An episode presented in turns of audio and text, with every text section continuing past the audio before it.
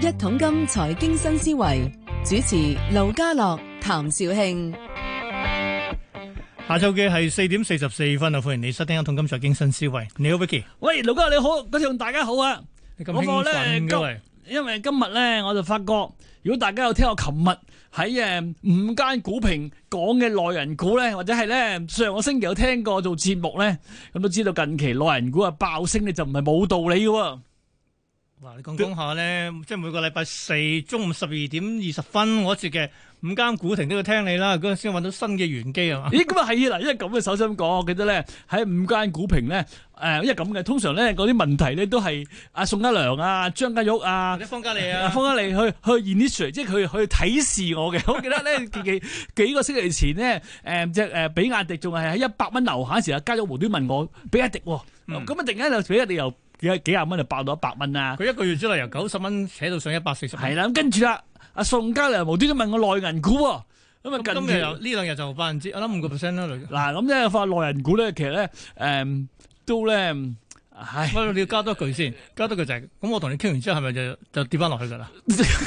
各位聽眾嗱，同阿盧家樂傾完咧，呢個係一個誒係一個好好嘅測試嚟嘅，但好，咁我而家講翻先嗱，比亞迪就呢兩日都落落緊嚟㗎啦，已經內銀啊，下星期先再分析下先。嗱，因為咁啊，嗱，內人股呢樣嘢喎，呢排咧，誒，如果問我咧，內地啲而啲誒大行先，內地大行，去中金啊、廣發啊呢啲咧，如果大家不妨留意下喎，國內咧近期啲證券行啲報告都幾都幾誒誒都幾都幾 OK 㗎，即即改善咗好多。 OK 即啫係佢唔係淨係殘，唔係淨係托，即係唔係唔係，即係唔係淨係賺嘅，有彈嘅。哎，咁咪中肯咯。係啦，咁咧近期咧，內地由九月到而家咧，內地啲大行咧最多研究報就內銀股啦。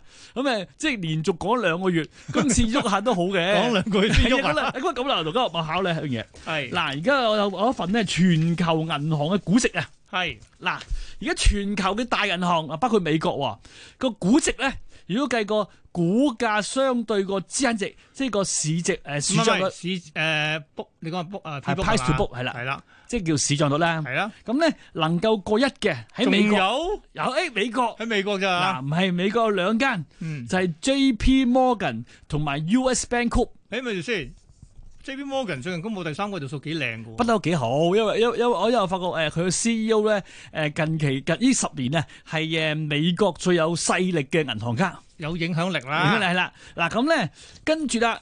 喂，咁啊啊巴啊巴菲特嗰間咧，誒不過特跟就麻麻地啫喎，Wells Fargo 零點六二啫喎。哎呀，哦，嗱咁啊咁喎，全個歐洲、日本嗯，係冇一間銀行咧個市率係過誒、呃、過一嘅喎，大銀行啊，係啊。哇，咁香港 咧，誒嗱，老家唔好笑，香港有一間。咁勁嗱，邊呢間？間淡啊！嗱，有有有大家知道啊，一向嚟講咧叫做槍打出頭 鳥。咁啊，我你哋你講咗之後就大件事你估啦係。邊間咧？嗯，就係恒生啦。咯嗱，係咯恒生而家個股價相對嘅市誒帳面值咧係一點三倍，哇，仲咁高。係啊，差唔多全球你最高諗㗎。下，梗係嗰陣時二百零蚊嗰陣時咪仲勁你真係。係啊，嗱咁咧，咁基本上啊，近期內人股點解升咧都唔係冇原因嘅喎，嗯因為基本上咧因而為佢好家似好似唔夠一嘅喎，嚇。係咪唔夠一？唔係唔夠一，劉家樂，你你不嗱咁啊，俾我圖你望望啦。嗱，各位聽眾，我會將圖擺喺我 YouTube 嘅俾你望望先啦。哎呀，嗱，而家內銀股嘅市漲率咧，由二零一零年咧，股價係市漲率係上面值嘅兩倍，二零一零 年係二零一二年由由兩倍嗯蹬下蹬下蹬下咧，蹬到近期係零點六倍，哇，即係咧一蚊嘅上誒帳面值就六毫子。 咁咪同阿阿阿即係富即係阿巴菲特嗰間差唔多。不過嗱，呢個咧係 A 階處啫喎。哦如果冇咗 A 咧，嗱嗱冇咗即 A 係 H，係啦，只 H 大件事啦。嗱，好似工行而家股價咧係相對個市漲率咧係四十 percent，即係一蚊就又冇四毫子。又冇咗折。咁咧建行就四毫九，嗯，話乜中行咁慘嘅中海呢期都弱嘅係。三毫三。 哎呀，咁咁我諗下，中行都可以買咁其喎，實三係毫咪先三。咁講啊咧？即係好咗有啲 A 股啊，浪一浪好翻啲定係啊，乜咁我諗有有隻銀行咧，真係咧永遠咧佢佢都係硬淨嘅，邊只？就係招行啦。我招行係㗎，嗱，佢 OK 㗎嘅股價相對個帳面值咧係一點三倍。咪拍得住呢個恒生？係啊，仲高嘅啫。嗱，因為咁啊，我發咧，嗱，因為咁嘅，嗱，我就發咁嘅，誒誒，招行一向嚟講係內人股之中個嗯股誒個叫 ROE 誒叫做回報誒股點講本啊？回報係股本部 ROE 咧係最高嘅。嗯，咁咧以前咧建行都同佢咁高嘅，但係咧而家唔得就咯但係咧由個股價反映翻咧。啲人誒，即係信唔信呢樣嘢 啦？咁即係我啲哋好人笑啦，真 係。嗱，即係咁啊！如果建行又係個 ROE 啊十四個 percent，嗯誒招行又係 十四個 percent，點解個股價爭咁遠咧？就係、就係、就係啲人信你唔信你咯明，白。即係個盤哦數仲。仲有冇其他嘢補充啊？哦，有，因為點解內人股會升嘅咁嘅？我發覺好好神奇咯。我想講句説話啫。係，因為咁嘅呢個數係咁嘅，誒、中國銀監、中國銀保監嗯，就容許啲內人股喺第三季盈利咧就跌十個 percent 或者更少，哇，你可以講，即係你唔好超過呢位係嘛？係 唔係啊？唔可可以可以跌到唔使跌，本來初初股係跌三成噶嘛，而家、銀保監就俾你跌少啲啊，跌一成啦。或者保住你同佢喂，保但係底咁啦。喎，而家第三季就係完啦，都可以咁樣講。咩？第三即季第三季一早已經完咗喂，啦，咁而即家第係四季即係啦你。盤數， 你盤數可以而家仲可以唔係，應該咁講就係啦。呢點咧？即係監管機構同佢講話，誒你最多都係跌一成以下好啦。咁跟住咁話，我咪照計咯，撥嚟撥去咯。咁即係佢啲數字真係太過。得啦，講完。 好啦，咁我報完價翻嚟啊，仲有好多嘢啊，Vicky 想同大家分享嘅，其中包括咧就係講下我哋講到話要講螞蟻嘅，特別係螞蟻究竟係金融公司啊定係科技公司？係啊，我係專登問咗佢 E CEO 阿胡耀明答你嘅。咪啊？好，阿胡報價曉明，胡曉明，我先報價先。嗱，本港股市今日表現咧，嗱，琴日跌五百，今日收復翻一誒呃二，即係四成啦， 升翻二百零點。恒指最高嘅時候咧，二萬四千四百五十六嘅，最後收二萬四千三百八十六，升二百二十八點，升近百分之一。內地三大指數啦，都好榮辱互見啦。咁啊，兩個跌一個升嘅，啊，竟然係都話內人升， 所以上證升升咗百分之零點一，但係深證成分咧都跌少咗啦，即係跌咗百分之零點六啫。歐誒睇埋先，日韓台都係跌嘅，咁啊跌幅比較多啲嘅。台灣誒、呃、韓國股市跌咗百分之零點八，歐洲開市，英國股市彈翻啲咯，升近百分之一。至於港股嘅係期指啦，咁啊現貨月升二百七十五點，去到二萬四千三百五十四點，升幅百分之一點一，低水三十三點，九萬三千幾張成交。國企指數升一百五十二，去到九千九百一十四點，都升百分之一點五嘅。港股主板成交全日咧有一千一百三十億。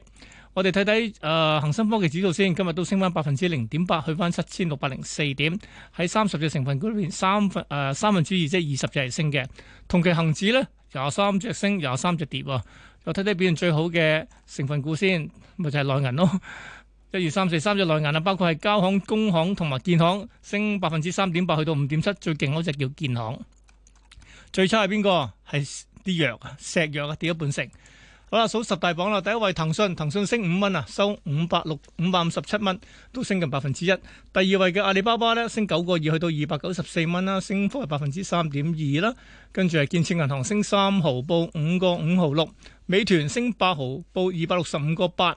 小米升七毫，報二十三個一毫半，都升百分之三嘅。平保升七毫半，報八十三個四毫半，升近百分之一。工行升毫八，去到四個四毫二，升超過百分之四。比亞迪，比亞迪今日真係，呃琴日見完頂之後就落翻嚟啦。今日咧跌咗四個七，穿咗一百三十啊，去到一百二十九個六啊，跌幅係百分之三點五。港交所跌八毫，報三百六十一個二，排第十。人壽中人壽咧升六毫八，報十八個半，都升近百分之四嘅。嗱，雖然十大睇埋額外四十大其他大波動嘅股票，Vicky 話一隻招行啦，今日升咗半成，跟住金風科技升兩日之後，今日跌翻百分之八，石藥跌半成啦，其他咧就包括呢個郵儲銀行、農行都升近半成喎。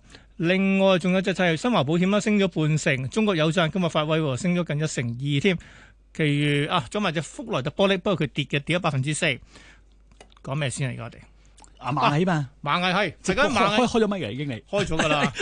我想問你螞蟻係咩咧？螞蟻嗱，究竟佢係金咧？原先嘅名叫螞蟻金服嘅，係而家叫螞金服嗯螞蟻掹走咗金服呢兩個字，咁即係點啊？我當佢係金融公司定科技公司先？嗱，首先呢，一個問題咧，我就咧，因為上個星期盧家樂突然間問到我喎，佢話佢係 FinTech 定 TechFin， 有分別嘅咩。咁咧就啊有兩分別嘅有前後嗱次序啊嗱，不不過呢個時間下就唔講啦，咁我就問咗螞蟻集團個 CEO 阿 E 啊胡曉明，佢咁係佢咁答過佢螞蟻嘅基因咧就唔係金融。係科技喺螞蟻十六年嘅發展歷史裏邊啊，嗯科技每一次都係扮演重要角色哇16，所以年㗎啦今次咧螞蟻咧上市之後會不斷投入去做科技嘅。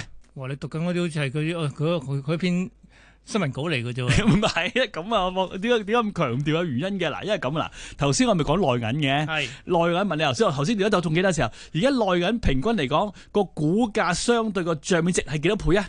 邊度幾多倍啫？真係零零點零點幾啊？零點幾嘛咁日折讓嘅。嗱，但係咁喎，而家如果科技股咧個股價相對帳面值咧係五六十倍咁上下嘅咁喎。所以我想一定揀科技股梗啦。係啦，如果無端塞啲金融元素落去拉低噶嘛，咁所以基本好當年呢，就係平保啊，佢嗯無端端買埋平保銀行之後啊，金融銀行啊嘛，係就由於有保險加銀行之後，啲人就金融就冧咗落去啦，哦，咁咁啊，即刻轉身啦！我哋華麗轉身變咩好啊？咁咁咪轉科技啦，咁就做 咗嗰個叫做誒陸金所啊嘛，嗯嗱咁、所以今次咧，我發覺咧螞蟻好聰明嘅，如果你而家今時今日銀行咧就唔 sexy 嘅，再加埋唔。香嘅，啊再加埋咧，依家可你家銀行啊，國際添，國際銀行就兩面不是人噶嘛。係 嗱咁咧，咁咁所所以以科技銀行係點咧？又嗱唔係咁科技銀行就唔同啦。嗱，嗱，因為可能咧銀行剔走咗條嗱，因為咁我我就睇過螞蟻嘅歷史，係嗱俾大家睇睇啊。誒唔好意思啊，因為咧就嗱螞蟻咧就二零零四年就推出咧就係支付寶嘅，嗯咁啊跟住啦零九年咧就推出移動支付寶。嗯哼，一零年推出咧一個叫做快捷推出嘅支付寶就係推誒、呃保險產品啦，一一、年呢就係、推出二維碼啦，咁咧跟住嘰哩咕嚕呢一個啲字我唔識嘅，呢啲啲太深啲字，咁啊咁我我由二零零四年到二零二零年呢，我睇買金服都係同支付寶嘅啫喎，咁都唔叫支付寶啦。咁咁我就所以聰明地方就咁樣就話俾你聽，我唔咁係講支支付。付寶咧就就可能唔吃香啊，叫做螞蟻好啲 啊。係啦，咁同埋有樣嘢喎，嗱，我就發覺咁喎，螞蟻金服即係螞蟻集團啊，佢咧由二零一七年到而家，基本上個支付業務咧係佔咗佢嘅收入嘅五十五個 percent 嘅。嗯，喺但係咁喎，今年突然間，哇，好好奇怪喎，有一項業務係竟然咧係佔佢收入嘅四成咩嚟㗎？貸款。微咁貸，微即係嗱，即係微咁貸，係啦。點解舊年咁多人借錢呢？微點貸解咁多人借錢咧？今年盧吉樂。係啊。咁咁疫情下大家 都嗱咁咧，咁誒啊大家知道點解咁多人借錢咧？疫情下啊嘛，嗯咁誒、再加埋咧近期嚟講，突然間微貸同埋 sell 一啲保險理財產品嗯嘅收入咧，係佔咗佢總收入嘅六十 percent，喂喂，其實講咁多，佢根本好似金融公司嚟嘅喎。咁樣唔理佢洗底嘛，而家話唔係 啊，哦嗯所以而家又話唔係啊，咁、所以如果如果基本上螞蟻今次佢係誒用科技睇佢啦，咁咧如果根據美誒、美國 PayPal 啊，係就應該。啊 PayPal 用 PayPal 嚟計好嘅，咁點啊？咁咧，佢係大約係五十到五十五倍 P/E 噶 嘛，唉撞鬼啦！梗係用銀行咧就唔值錢。咁銀即係行你要掟翻去單位數字嘅要。 哎呦嗱，即係個股，嗱，即係如果你螞蟻係金融股，咁咧佢個股價就應該係跌，跌到去明白單位數字嘅要。唔係講呢個講個計，你就計市市盈率啦，啊等等，佢應該係單位數字啦。但假如你係一個科技股咧就，五六十啦，一倍添嗱啊！咁不過咁我就我不過咁嗱，因為我咧就親身用嘅支付寶，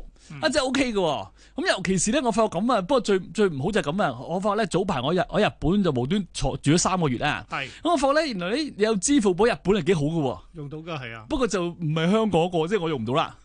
咁咧第二啦，我想話俾大家聽喎，咁誒呃基本上咧今次咧螞蟻上市啊，我就發樣嘢啦。咦如果如果睇翻咧誒佢嗰個誒股權架構啊，嗯，嗱馬雲咧就只不過咧係咧就佔佢個誒螞蟻嘅母公司上邊嘅杭州雲柏咧係三十四個 percent 嘅啫喎，明白，咁佢就唔係揸最重嘅。嗯，咁但係阿里巴巴咧又揸另外三十二個 percent 喎。即係其實咧，即係馬雲控制嗰間空間杭州咩咩拍咧，就再加埋阿里巴巴已經揸咗三分之係二啦啦。，咁即係咧，如果你如果你睇個誒直接控制表咧，馬雲就好似唔係有關係哇，嘅。咪即係同股不同權啊！係啦，咁但係隱形地呢就好有關係啦。咁、嗯而另一方面咧，我就發覺近期咧，我真係想翻內地咧，就開一個戶口。嗯，嗱，因為咁咩戶嘅，因為咁啊，近期佢啲咧户。口即係銀行啊，係咪啊先？唔知係好複雜呢啲呢啲戶口咧咁噶，近期咧內地咧就有五隻打新基金，哦，就專係打新股嘅。哦，咁呢我知你五講隻咩啦嗱，呢五隻咧，亦都係同買金服有關嘅喎。呢五隻咧就差唔多攞硬啲股份㗎啦。所以咁如果你因為咁咧，所以最近證中證監咪出聲，因為呢五隻係由邊個控有咧？螞蟻嘛，就係咯，咁咁冇辦法啦。螞蟻自己控制啲基金，咁啊當然攞到螞蟻啲股份啦。咁所以我考慮下咧，都要買翻呢只基金。明白，但好似中證間我查緊嘅喎。咁查緊啫，咁咁誒，咁誒呢啲太複雜，而家國安法唔同，我同複雜講講講正題，講正題住，講正題住，太複雜啦。喂，其實講緊科技嘅嘢，我都係啊呢個都都冇時間講啦，啊就係咧，今個禮拜打風啦，係我成日每一次打風我都問呢個問題咧，我哋又停市，點解內地有市嘅喎？係啊嗱，其實近排咧就好多人問過我喎，其實八號風球嗱，而家大家咧誒都係用 internet 嚟買埋股票噶嘛哦，尤其是某啲政壇中人都問我，喂係咪可以唔使停市咧？但我發覺大家係忽略咗一樣我嘢想啊。講一樣嘢咧，就算咧美國打大風，華爾街照開，不過你記住喎，美國打大風，話而家照開係有一樣嘢 support 佢，係銀行都照開喎，因為如果銀行唔開，你做唔到交收嘅喎。哦，去翻交收嘅，但係香港交收而家係 T 加二，但係內地好似 T 加零嘅咯喎已喂，經。佢落呢個嗱，佢落今日打風，如果股市開嘅時候，你係 T 加二啊，但係你係兩日前嗰啲就今日交收噶咯哦喎，咁銀行唔我開點你點交收啊？所以基本上咧，如果打風，銀行唔 support 你係做唔到嘅。都係銀行嘅問題，係係明白㗎。好，今日傾到呢度，下星期再傾過，睇下啲咩有趣話題。下星期見，拜拜。